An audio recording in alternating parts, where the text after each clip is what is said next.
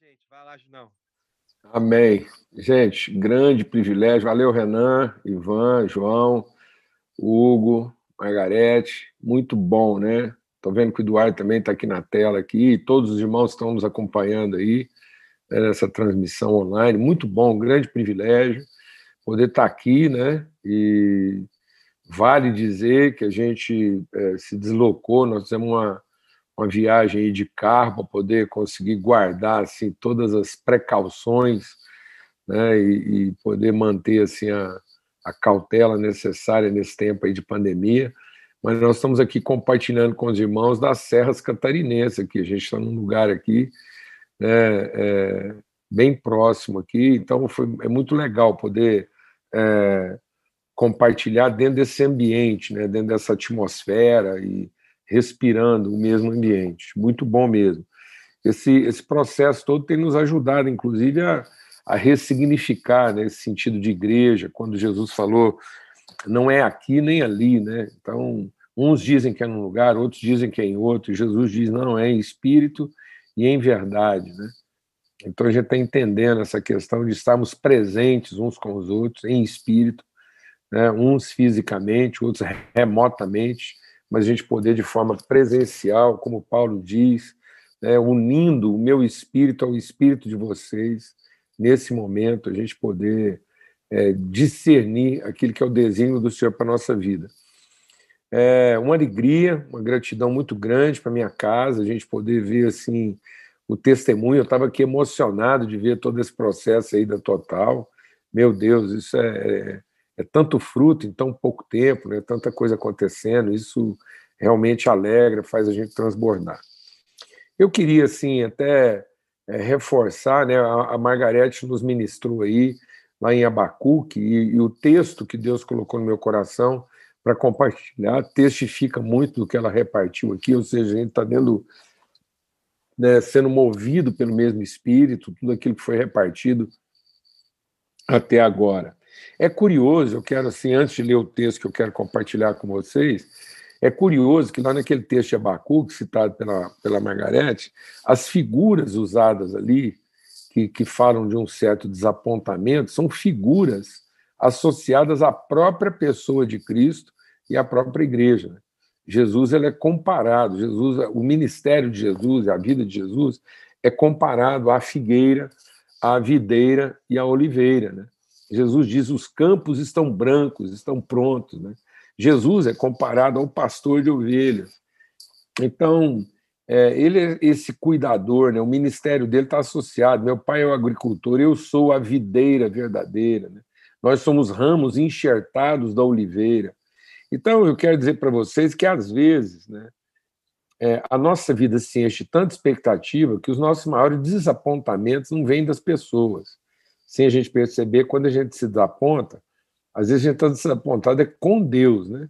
E, e, por exemplo, quando Adão fala do desapontamento, quando Deus vem conversar com Adão e fala, Adão, o que, que aconteceu? Ele falou, ah, a mulher que o Senhor me deu. Então, ele começa falando do desapontamento dele com a mulher, mas depois ele termina em Deus.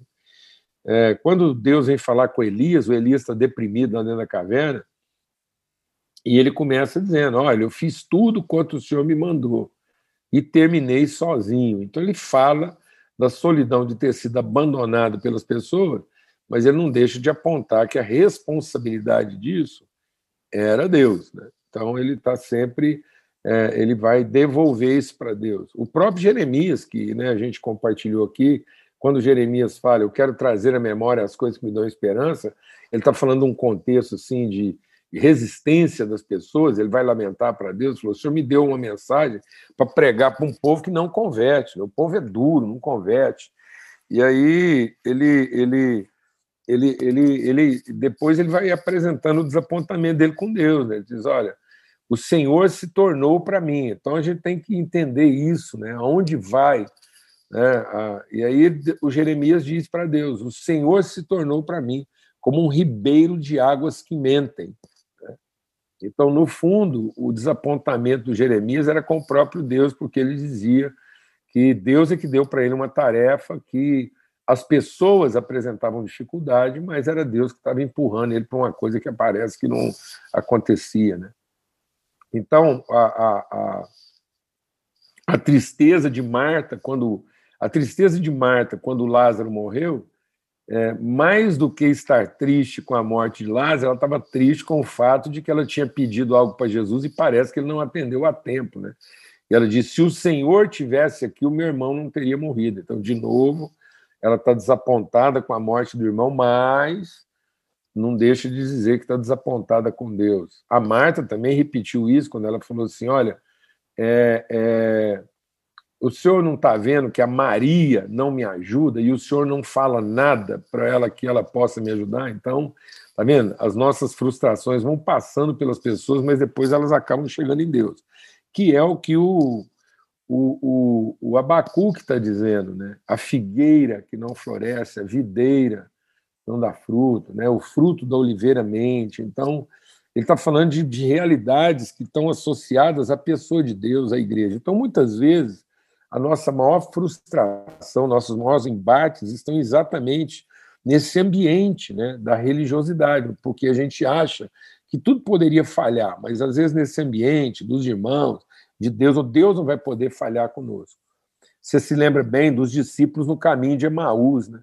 Os discípulos no caminho de Emaús eles estavam mais desapontados com Jesus do que com o povo que crucificou Jesus. Quando Jesus vem conversar com eles, a Bíblia diz que eles estavam tão cegos de desapontamento que eles não podiam reconhecer Jesus. E quando Jesus perguntou para eles qual o motivo da sua tristeza, eles não falam das pessoas, eles falam: ah, o motivo da nossa tristeza é que o povo crucificou Jesus. E nós pensávamos que ele seria. Diante de tudo que ele fez, a gente imaginava que ele iria nos salvar. Então a gente muitas vezes acaba sem perceber, a gente começa né, desapontado com as pessoas, mas acaba desapontado com Deus, porque no fim quem tem né, a, a, a soberania para poder nos poupar disso seria Deus. Então eu quero compartilhar um pouco sobre isso, né? E eu queria ler com vocês, então, o texto que está lá no Evangelho de João, no capítulo 10. E porque eu achei muito interessante a gente estar tá refletindo sobre isso, né? E às vezes a gente acha que o que está tornando a nossa vida difícil são as nossas relações com as pessoas, com a vida, dificuldade, né? a nossa própria luta pessoal, e sem perceber a gente vai devolvendo isso para Deus. Né? Isso acaba muitas vezes fazendo a gente ter que rever o nosso, a, nosso, a forma como nós estamos significando a nossa relação com Deus. Nós precisamos sempre meditar sobre isso. E aí Jesus diz assim no capítulo 10, ele está falando da parábola do bom pastor, e ele diz assim, ó, é, por isso, verso 17, então João 10, 17, por isso o Pai me ama, porque eu dou a minha vida espontaneamente para torná-la a receber. Ninguém tira a minha vida de mim. Ninguém tira a vida de mim. Eu espontaneamente a dou. Então eu vou repetir. Por isso o Pai me ama, porque eu dou a minha vida para tornar a recebê-la. Então a vida não é uma coisa. Deixa Deus ministrar o nosso coração aqui, em nome de Cristo Jesus. A vida não é uma coisa que a gente é, é, a gente é, é adquire no sentido de conquistar. A gente entende a vida que é dada e o propósito com que ela é dada. Então eu dou a minha vida para tornar a recebê-la. Ninguém atira de mim, pelo contrário então preste atenção. Ninguém tira a vida da gente. Pelo contrário. É bem o contrário. É bem assim, ninguém, ninguém está é, comprometendo a nossa vida. Ninguém está tá tirando a vida de nós. Né? Mas ele espontaneamente a dá. Tenho autoridade para entregá-la e por isso tem autoridade para reavê-la. Esse mandamento recebido do meu Pai. Eu queria orar agora. Pai, muito obrigado pelo teu amor. Obrigado pela tua palavra encarnada, revelada em Cristo Jesus, o Senhor. O nosso pedido, o nosso clamor agora é que o teu Espírito Santo fale ao nosso coração. Nos instrua, nos ilumine, Senhor. Em nome de Cristo Jesus, o Senhor. Amém. Eu estava conversando com o Renan esses dias, compartilhando com ele. Eu tenho compartilhado bastante com outras pessoas, né? não foi só com ele que eu tenho repartido um pouco sobre isso. Até eu acho que não foi essa semana, na semana passada. É, acho que foi na semana passada. Eu estava compartilhando lá, naqueles momentos devocionais que a gente está tendo às 18 horas. E eu tô, quero recomendar, quero recomendar para todo mundo que está assistindo a gente aqui hoje, se você puder adquirir um livro, você pede ele pela internet aí, tem várias livrarias que. Ele, ele era, um, era um livro antigo, mas ele foi republicado, reeditado pela, pela, é, pela ABU e a, e a editora Ultimato. É o livro do Paul Tournier chamado Culpa e Graça. Culpa e Graça. Ele é um, o Paul Tournier é um, é um, é um teólogo, ele é, ele é também psicólogo, psiquiatra, ele é médico então, ele é um médico que se dedicou ao estudo da alma, né? Então, assim, ele se dedicou mesmo, assim, pesquisador, um cientista, como médico e como teólogo, como homem de Deus, das questões da alma humana. E ele escreveu esse livro chamado Culpa e Graça. E se alguém me perguntar assim, é, lista aí cinco livros que você recomendaria assim para leitura é, que você entende que seriam assim, essenciais da sua vivência. Então, Culpa e Graça é um deles. Ele não é um livro fácil de ler, não. Ele é muito denso, a linguagem dele ele é, ele é nórdico, ele é dali daquela região nórdica da Europa, então a forma dele pensar é bem assim elaborada, muito filosófica e tal, e é um livro de leitura densa, mas também não é um livro para você pegar aquelas coisas, porque o povo hoje tem mania, ah, quantos livros você lê? É, por semana, e tem gente que fala, ah, eu leio um livro, três livros por semana. Não é por aí, não. Porque essas essa, é quase que uma leitura dinâmica hoje em dia, né? Não, pega esse negócio, põe lá na sua cabeceira, de vez em quando você lê, volta, leia o mesmo capítulo cinco vezes. Se você levar dois anos para ler esse livro, lá está de bom tamanho. Eu devo ter levado mais de ano e tanto para poder conseguir. Fui e voltei várias vezes, de vez em quando volto lá também culpa e graça. Por que, que eu estou compartilhando isso? Porque a religiosidade ela desenvolve a culpa religiosa. Né? E a espiritualidade desenvolve a responsabilidade espiritual. Então, a linha, quando a palavra de Deus diz que só a palavra de Deus pode separar o que é da alma do que é do espírito, a alma humana tem a tendência né, de pensar responsabilidade pela culpa e não pela graça. Então a gente muitas vezes significa a nossa responsabilidade como filhos e filhas de Deus pela culpa. A culpa religiosa, o mérito, o direito. Né? E, e isso afeta todas as nossas relações, afeta a nossa relação é, na comunidade, afeta a nossa relação no trabalho, afeta a nossa relação na família. E afeta nossas relações também sociais. Isso era bem o quadro lá da mulher samaritana. A mulher samaritana era uma mulher totalmente dominada de culpa, fazendo as coisas certas. Né? Então ela fazia as coisas certas, mas ela não tinha uma perspectiva de graça. Ela tinha uma perspectiva de culpa. Então, por que, que ela fazia isso? Ela fazia para merecer, para se redimir. Ela fazia isso para para se alforriar. Né? Então, muitas vezes a gente está fazendo as coisas tentando comprar nossa alforria. É a mentalidade do escravo. A Bíblia diz que o escravo pensa em adquirir, em comprar o seu direito ou a sua liberdade. Ele não conhece aquilo que é dado, ele só conhece aquilo que ele tem que realizar. Então, Paulo diz, lá escrevendo a Tito, ele diz assim: a graça se revelou salvadora, nos educando a viver. Então a graça ela não estabelece um rito religioso que vai nos dar o direito de ser salvo no futuro. A graça nos ensina a como viver uma vida redimida, uma redenção, uma forma de vida redimida, em que você não faz nada, absolutamente nada, nem para provar alguma coisa para ninguém e nem para se redimir da sua culpa. E a gente não tem noção do tanto que isso é grave. Quantas vezes na família, né?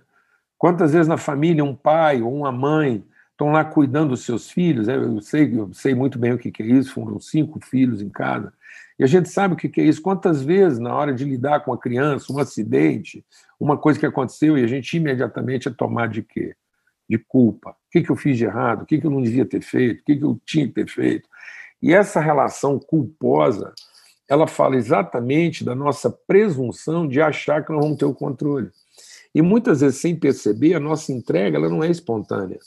É uma entrega na, na falsa ideia, na ilusão, no sofisma. É uma entrega sofismática, de que ao entregar, eu estou garantindo né, que, que eu tenho a sensação de que meus erros podem piorar, assim como meus acertos podem melhorar. Essa é nossa, essa é nossa, essa é a mentira que o diabo pregou para nós, de que meus erros vão piorar e meus acertos vão melhorar. Aí no fim, eu, sem perceber, eu estou dependendo, né? Eu estou confiando na contrapartida daquilo que eu estou entregando. Então, minha oferta não é espontânea. Então, vamos deixar Deus ministrar algo no nosso coração. Quando eu estou desapontado, quando eu estou assim, acuado, vitimizado, infeliz, porque estou achando que a coisa está complicada demais, e estou elaborando a minha própria infelicidade, eu começo desapontado comigo, sem perceber, eu vou transferindo meu desapontamento para os outros, e depois eu acabo transferindo esse desapontamento para Deus. Isso é uma sequência. A palavra de Deus diz que essa tristeza do mundo gerada pela culpa, ela mata. Ela fala: tristeza do mundo leva à morte. Mas a tristeza de Deus leva à vida. Vamos lembrar a trajetória de Judas. Judas, quando. Presta atenção, presta atenção. Deixa o Espírito de Deus ministrar o nosso coração aqui. Judas, quando percebeu o que ele tinha feito a consequência que ele tinha feito, o Judas, muita gente pensa que o Judas fez um negócio assim, meio mal intencionado. Não é. Judas, ele fez comércio, ele, ele, ele, ele, ele tentou provocar uma situação e ainda se dá bem com aquilo que ele estava fazendo. É típico da gente. A gente acha que tem uma. Acha, a gente começa a achar que a nossa leitura está correta, então a gente começa a precificar nossas ações e tornar as nossas ações provocativas. Então a gente começa a achar que confiar demais na leitura, né? E aí o Judas fez isso. Quando ele caiu em si, percebeu que a consequência do que ele tinha feito não era bem a que ele estava esperando. Ele primeiro, presta atenção, a primeira pessoa que Judas culpou foi ele mesmo. Pequei contra sangue inocente. Então fica parecendo que Judas se arrependeu. Não, Judas não se arrependeu. Se, deixa Deus ministrar no nosso coração. Sentimento de culpa não é arrependimento. Sentimento de culpa é orgulho ferido. Muita gente acha que está arrependido e não está, ele está com orgulho ferido. Ele está triste de perceber como é que uma pessoa como ele pode ter feito uma opção errada como ele fez. E às vezes a sua opção errada, você começa achando que você fez a opção errada, depois você começa a achar que não. A opção errada foi você ter confiado em alguém que você não devia ter confiado. Então, o Judas, primeiro ele fala, pequei contra sangue inocente. Aí, como ele não consegue conviver com a sua própria culpa, ele vai repartir a culpa dele com os religiosos que pagaram a propina para ele, pagaram o suborno dele. Ele vai lá tentar devolver o dinheiro, ou seja, ele vai se livrar da culpa, transferindo essa culpa para os outros. E como aquelas pessoas não querem assumir a culpa dele, não, nós já te pagamos, agora é problema seu. O Judas vai devolver a culpa dele para quem? Para Deus. Ele vai dizer que não merecia nem ter nascido. Que o errado mesmo foi Deus de ter feito ele do jeito que fez e colocado ele naquela situação. Que é o Jeremias. O Jeremias começa dizendo assim: olha, eu não dou conta. Depois ele diz: o povo é que não presta. Depois ele diz: o senhor é que me enganou. Então a gente começa percebendo a nossa própria incapacidade, depois a gente começa responsabilizando os outros por não estarem correspondendo aos nossos esforços, depois no fim é Deus que nos enganou, nos colocando numa latada que parece que aquilo nunca vai ter jeito. Por que, que Deus não foi lá e não resolveu aquilo antes? E aí, quando Jeremias diz que Deus é para ele um ribeiro de águas que mentem, ele diz assim: eu amaldiçoo o homem que um dia falou para o meu pai que a minha mãe estava grávida de mim, achando que com isso estava dando para ele uma boa notícia. Ou seja, o Jeremias está dizendo o seguinte: eu sou melhor morto do que vivo. Essa é o resultado da culpa. A culpa vai levar as pessoas a um lugar onde elas vão desistir da vida. E elas vão ficar esperando o quê? O juízo final. Elas vão ficar esperando que um dia Deus venha e separe os bons do ruim, na expectativa de que elas vão estar do lado bom. Ou seja, a culpa rouba de você a vida. Porque a vida só é vida quando ela é espontânea. A vida só é vida numa oferta espontânea e não numa culpa religiosa. A vida não pode passar por nós como se a gente tivesse culpa de fazer ela funcionar. Mas a vida passa por nós como se, através da vida, a gente pudesse aprender o sentido dela. E a gente aprende o sentido dela, primeiro entendendo que os nossos erros não podem piorá-la, assim como os nossos acertos não podem garanti-la. O que dá sentido à vida são as misericórdias de Deus que se renovam sobre nós a cada manhã e elas são a causa de nós não sermos consumidos. Foi isso que tirou. Então, o, o Abacuque, o Jeremias, eles não estão projetando a coisa deles para um futuro longínquo. Não, eles estão trazendo a consciência presente como é que a vida tem que ser enfrentada. E sabe como é que a vida tem que ser enfrentada? Na certeza de que as misericórdias do Senhor se renovam. Porque o Jeremias disse: Eu vou trazer à memória alguma coisa que me dê esperança. E ele diz: quanto mais eu penso como é que a vida funciona, mais desesperado eu fico. Então eu preciso trazer alguma coisa que me traga esperança. E o que, que me traz esperança? As misericórdias do Senhor. Então o que o Jeremias está dizendo é que ele não confia nem nas suas decisões.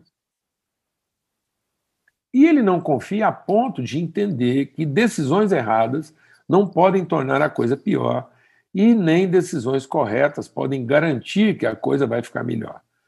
Porque quantas decisões erradas você já tomou na sua vida e não ficou pior? E quantas decisões corretas você já tomou na sua vida e ficou pior? Tem muita coisa na minha vida que eu sofri demais porque tomei a decisão certa. E tem muitas coisas na minha vida que eu me poupei de alguns constrangimentos porque eu tomei a decisão errada. Tomando a decisão errada, eu me poupei. Tomando a decisão certa, eu me expus. Então, eu aprendi a não confiar no meu próprio braço. Não é uma questão de não confiar nos outros. É uma questão de não confiar em si mesmo. De não fazer do seu braço a sua própria salvação. E de entender que nós só estamos aqui pela misericórdia de Deus. E ela se renova a cada manhã.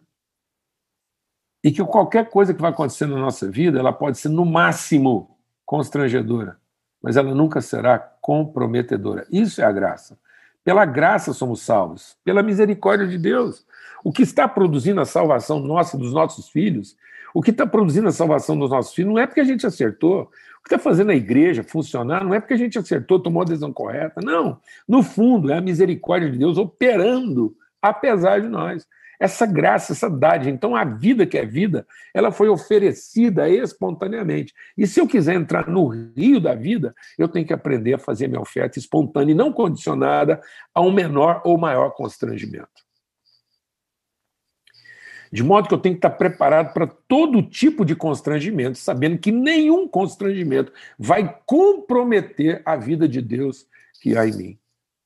E aí eu posso continuar ofertando minha vida livremente eu não faço a regulação disso. Eu não entrego a minha vida para quem trata ela melhor, assim como eu não nego a minha vida para quem trata ela pior. Eu não posso fazer o controle do que, que as pessoas vão fazer com aquilo que eu ofertei para elas. De modo que as pessoas podem fazer um péssimo uso daquilo que a gente entregou para elas. Assim como elas podem, eventualmente, fazer bom uso daquilo que a gente entregou. Mas não é isso que conta. O que conta, que eu estou de fato sintonizado com a vida, é que a minha oferta continua sendo espontânea. E eu não faço essa entrega mediante o grau de aproveitamento das pessoas. Ou o tipo de resposta que elas me dão. Para garantir que a minha oferta continue sendo espontânea. Porque é isso que vai fazer com que eu entenda a vida no seu fluxo entenda a graça, de modo que permanece sobre mim a responsabilidade permanente de continuar entregando a vida e não interrompê-la, mas não a culpa de administrá-la, de controlar. Então, é, eu tenho um, um texto aqui que essa semana eu tive o privilégio de participar de um encontro essa semana com o pessoal lá do Somos Todos Gigantes. As famílias né, que têm filhos anões. E então eu estava conversando com todos os familiares dos filhos anões lá. E é interessante, né? Porque muita gente acha que anão é uma coisa genética, né? E não é. Qualquer um pode ter um filho com nanismo. Né? Existem mais de 200 tipos de nanismo. Existem mais de 400 mil crianças com nanismo, existem mais de 400 mil anões no Brasil. E a boa parte deles são filhos de pessoas que não têm essa, essa genética. Né? E aí foi interessante conversar com eles, porque eu me lembrei de um texto que muitas vezes a gente não se, a gente não, a gente não lembra disso. Acho que a gente não lembra. A gente vai ficando tão influenciado, a gente vai ficando tão influenciado por essa ideia ocidental, né? De um Jesus triunfante, ariano, né? Com porte físico, aquela aparência assim. Então a gente desenhou esse Jesus assim agradável, né? esteticamente bonito, que todo mundo que olhar para Jesus vai ter assim, ah, a gente, a impressão que a gente tem é que todo mundo que olhar para Jesus vai suspirar e falar assim. A gente tem essa ideia, né, de que a vida ela vem assim, que quando a palavra de Deus fala de luz, parece que é um halo, assim, né, uma coisa assim. Eu acho que as pessoas estão pensando em ser anjo, né? Toda hora que a gente pensa numa pessoa espiritual, a gente pensa num anjo, né? E o anjo, ele é uma ele é uma ele é um ele é ele é espírito, né? Mas ele não é espiritual, né? Interessante isso porque ele não pode desenvolver uma consciência espiritual, uma maturidade, um discernimento. Por isso que os anjos, sendo entes espirituais e não seres espirituais, eles são uma entidade espiritual, eles anelam discernir o que só a gente pode discernir. E aí é interessante porque aqui em Isaías 53 diz assim, ó, quem creu na nossa pregação? Vou repetir. Quem creu na nossa pregação? Amados, nós não somos melhores que o nosso mestre, não. Às vezes a gente quer levar a vida, o ministério, quer levar as coisas como se a gente fosse melhor do que Jesus. Como se a gente fosse encontrar um ambiente na vida, porque nós temos o Espírito Santo, que nós somos crentes, nós somos de Deus, somos filhos de Deus. A gente pensa que vai encontrar uma vida diferente do que o próprio Jesus encontrou. E sabe uma palavra profética, que um, um texto messiânico, esse texto aqui fala de Jesus. E sabe como é que ele começa? Ele começa dizendo: quem creu no que a gente estava pregando? Quem creu? As pessoas acham que quando Jesus veio ao mundo, o povo creu nele. Não, mano. A multidão não seguia Jesus porque cria. A multidão seguia Jesus porque comia.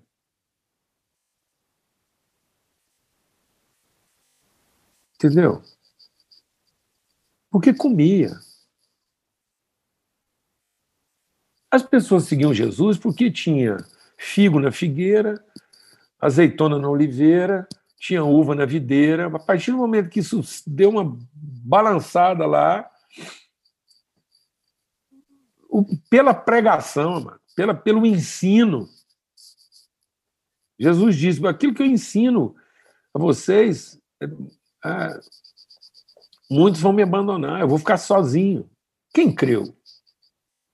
Quem creu na oferta? Quem, onde a gente está tirando essa. De onde nós tiramos essa ideia? De que a nossa oferta implica um correspondente imediato satisfatório. Isso é culpa, isso é culpa religiosa. Isso é ensino de demônio, essa relação comercial, essa relação negociada de causa e efeito. O próprio texto, que eu vou voltar lá, vou voltar lá no texto que a gente estava lendo lá, João. Evangelho de João, capítulo 10, o texto que a gente está usando aqui, ó. Então, aqui, João 10, diz o que aqui, ó? João 10. Tem autoridade para incredar e também é, para reavê-la. Esse mandamento recebi do meu pai, está falando aqui de ofertar a vida. A vida está em mim, eu espontaneamente a dor. Sabe qual foi a reação? Por causa dessas palavras, houve nova divisão entre os judeus e muitos diziam: ele tem demônio, enlouqueceu. Por que, é que vocês estão ouvindo o que ele tem para dizer? Jesus está falando de oferta espontânea. Então, vou falar uma coisa: toda vez que você falar de oferta espontânea, espontânea, de vida espontânea, responsabilidade espontânea, sem garantia de contrapartida, quando a única garantia que você tem é que você vai continuar entregando, independente do resultado aparente daquilo. Você vai cumprir a sua responsabilidade de ofertar. Então, vou te falar uma coisa. Você pode esperar reações desse tipo. As pessoas achar que você está doido, que isso não vale a pena. E aí o texto de Isaías diz o quê? Quem creu na própria nossa pregação? E a quem foi revelado o braço do Senhor? Porque ele foi subindo como um renovo diante dele e como raiz de uma terra seca. Sabe, amado? Jesus, ele não parecia um pinheiro da araucária. Jesus parecia um pé de azeitona. Ele parecia uma figueira. E quem já viu uma figueira, um pé de azeitona, você vai perceber que ele, ele é rústico. Ele é torto. Ele não é ele não é portentoso. Não, ele é rústico, tosco. E aí diz assim, ó, ele não tinha aparência nem formosura. Olhamos para ele e não havia nenhuma beleza que nos agradasse. Ele era desprezado, o mais rejeitado entre os homens, homem de dores e que sabe o que é padecer, e como um de quem os homens escondem o rosto, era desprezado e dele não fizemos caso algum. Então, amados, é isso que a graça nos garante. A graça nos garante que nós vamos continuar fazendo a nossa oferta, a nossa entrega, mesmo num ambiente absolutamente hostil, qualquer que seja a circunstância, porque nós não estamos nisso aqui para nos proteger do desacerto de quem quer que seja, nem nosso, e nem para nos garantir em cima do acerto de quem quer que seja, ainda que nós. Nós somos libertos da culpa porque somos transformados pela graça, pela dádiva, pela misericórdia. E é isso que norteia a nossa entrega, é isso que garante a nossa disposição, essa alegria. Por isso a palavra de Deus diz: é bom que os irmãos vivem em comunhão, porque ali Deus ordena a bênção e a vida para sempre. A gente é tão invocado com a culpa que a gente pensa: bom, se os irmãos estiverem reunidos, Deus manda bênção para lá. Não é isso que o texto está dizendo. O texto está dizendo é que quando nós estamos em comunhão, usando a nossa fé de forma mútua, usando a nossa fé em favor do outro, ali a bênção encontra o seu verdadeiro propósito, que é a vida. O propósito da bênção não é nos abençoar. A gente começou a achar que a bênção vem no fim. Não, a bênção veio antes para garantir um ambiente de comunhão onde ninguém está preocupado em ser abençoado, porque todos estão ocupados em abençoar, porque esse é o sentido da vida. O sentido da vida não é a culpa de ser abençoado, mas é a responsabilidade de abençoar. E nós não percebemos o tanto que isso está impregnado na nossa vida, porque o nosso conceito de salvação, deixa Deus ministrar o nosso coração. O nosso conceito de salvação é ainda uma graça, uma graça que nos protegerá no fim, que nos garantirá salvação no fim. A gente ainda acredita que salvação é quando finalmente eu puder ir para o céu, porque aí eu fui salvo. A gente ainda continua achando que graça é para garantir o direito de entrar no céu. Sendo que a graça não é para garantir o direito de entrar no céu. A graça é para garantir a responsabilidade de assumir a vida. De mostrar para as pessoas o sentido da vida. Para onde a vida vai. Com liberdade, sem medo, sem fazer contas, sem ter um caderno de anotações para quem é que a gente entregou tanto ou quem é que está nos devendo tanto. Não existe na nossa boca essa cobrança retardada Não é nenhuma cobrança tardia, não. Eu usei a palavra intencionalmente. Cobranças retardadas. Cobranças de pessoas que têm a sua consciência cauterizada. Sabe o que a palavra de Deus diz? Por que, que as pessoas são dominadoras, despóticas, cruéis, invejosas, ressentidas? Porque elas têm a sua consciência cauterizada. E sabe o que cauteriza a nossa consciência? A culpa. A culpa de alguém em cima do nosso direito de salvação. O nosso direito de salvação é uma crença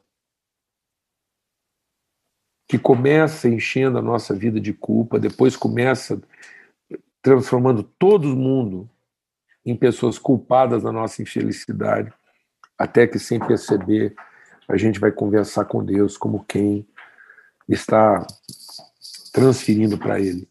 Lembra que o Jó começou se perguntando o que, é que ele tinha feito de errado. Depois o Jó começou a se ressentir do que estavam fazendo de errado com ele. Até que ele ouviu da mulher dele: Por que, que você não amaldiçoa o seu Deus e morre? Porque no fundo a culpa de tudo isso deve ser de Deus. E a hora que você culpar Deus por tudo, só, só te resta morrer e esperar ser salvo no futuro. A vida perdeu seu sentido. A gente morre, amado, não é quando a gente para de respirar.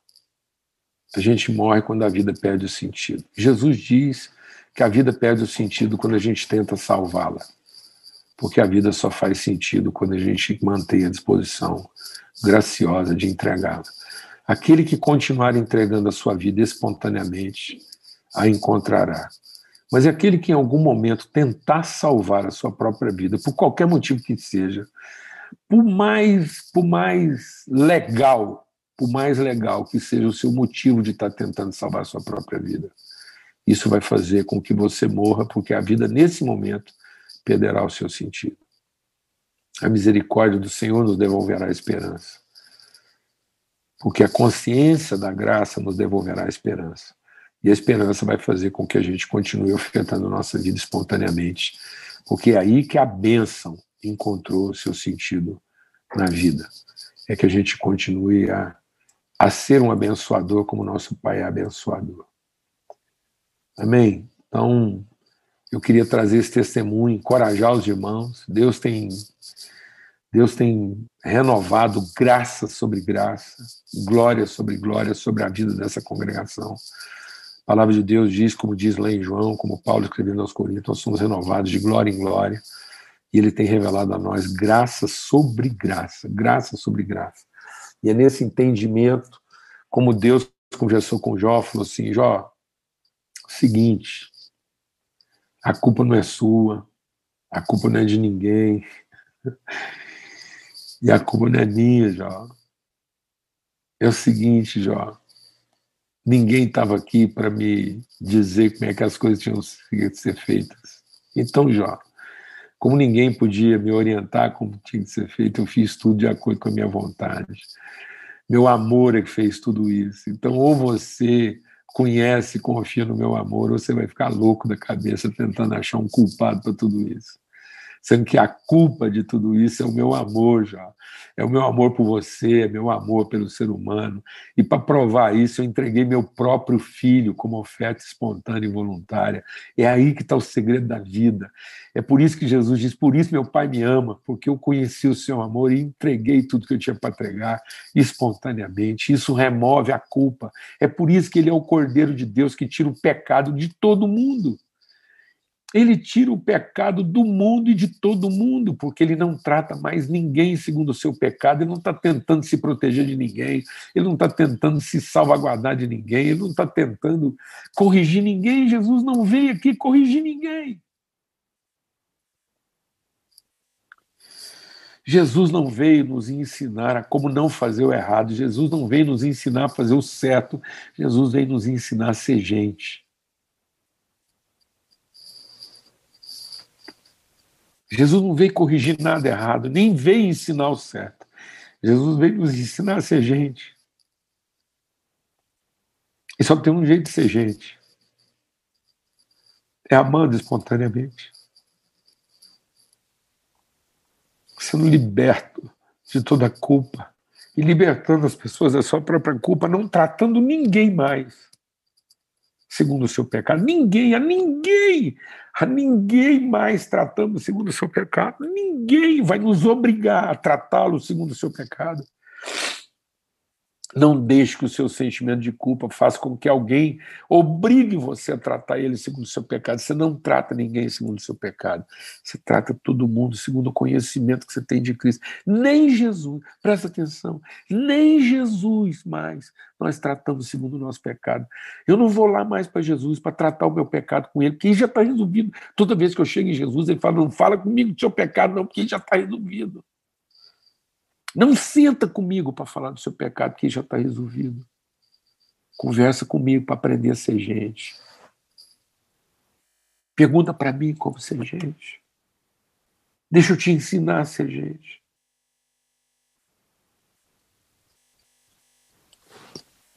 Outro dia eu estava meditando sobre o texto do bom samaritano e me ocorreu uma coisa. Me ocorreu que talvez, se a gente tivesse a oportunidade, quero concluir aqui, talvez se você tivesse a oportunidade de perguntar para o samaritano, por que é que você ajudou esse cara que você nem conhece? Por que, que você ajudou esse cara que você não conhece, tem nada a ver com você, e você gastou tempo com ele, dinheiro, tempo, você mudou a sua rotina para ajudar uma pessoa que não tem nada a ver com você. Eu fiquei pensando que talvez a gente fosse surpreendido por aquele samaritano. Porque talvez ele não iria nos responder. Talvez ele iria fazer outra pergunta. Eu acho que o samaritano ia nos responder, ele ia responder a nossa pergunta com outra pergunta. Por acaso tem outro jeito de ser gente?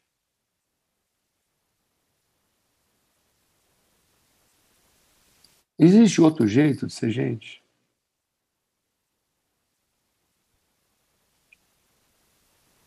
Existe outra maneira de viver? E eu creio que está aí. Esse foi o nosso problema. O diabo veio até nós e nos fez pensar que existe outra maneira de viver. E nós estamos aqui fazendo das tripas coração para ver se Deus abençoa uma maneira de viver que nós inventamos.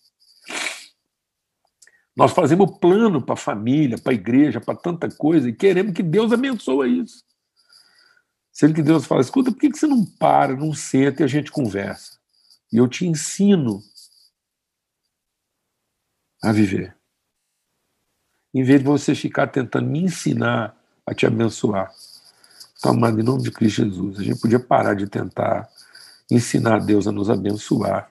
E como é que as pessoas todas podiam ser abençoadas a partir do nosso plano e a gente seria ensinado por Deus a viver porque a graça nos educa a viver.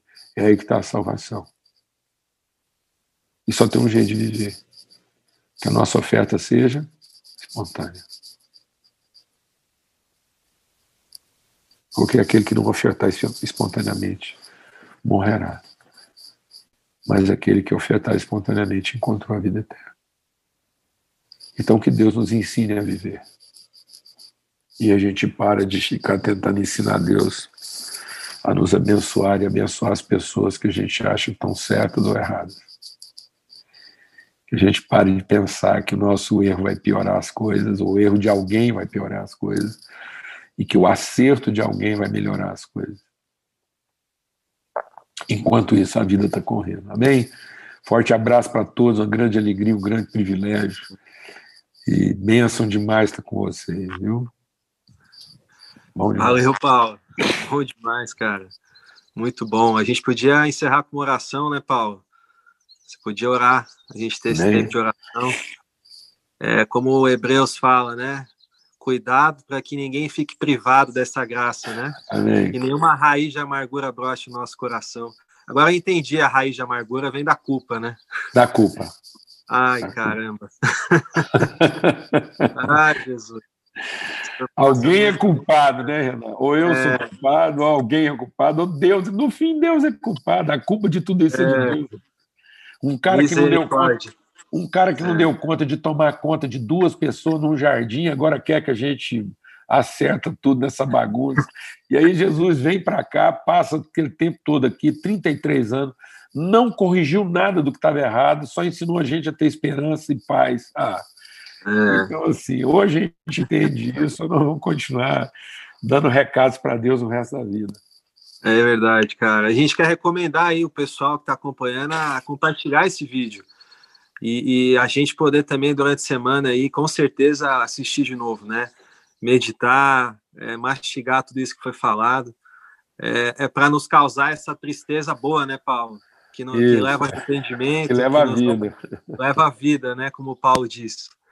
Amém, gente. Bom demais. Paulão, ora por nós aí, então, para a gente seguir a nossa semana nesse espírito, né? Amém. Pai, muito obrigado pelo teu amor, obrigado pela tua graça renovada sobre nós. A gente quer orar a oração que o Senhor ensinou para Paulo. A tua graça nos basta, porque no fundo o teu poder se aperfeiçoa na nossa fraqueza é naquilo que nós dependemos do Senhor. E que a gente continue a ser instrumento de revelação e manifestação da tua virtude. No nome de Cristo Jesus, o Senhor. Amém.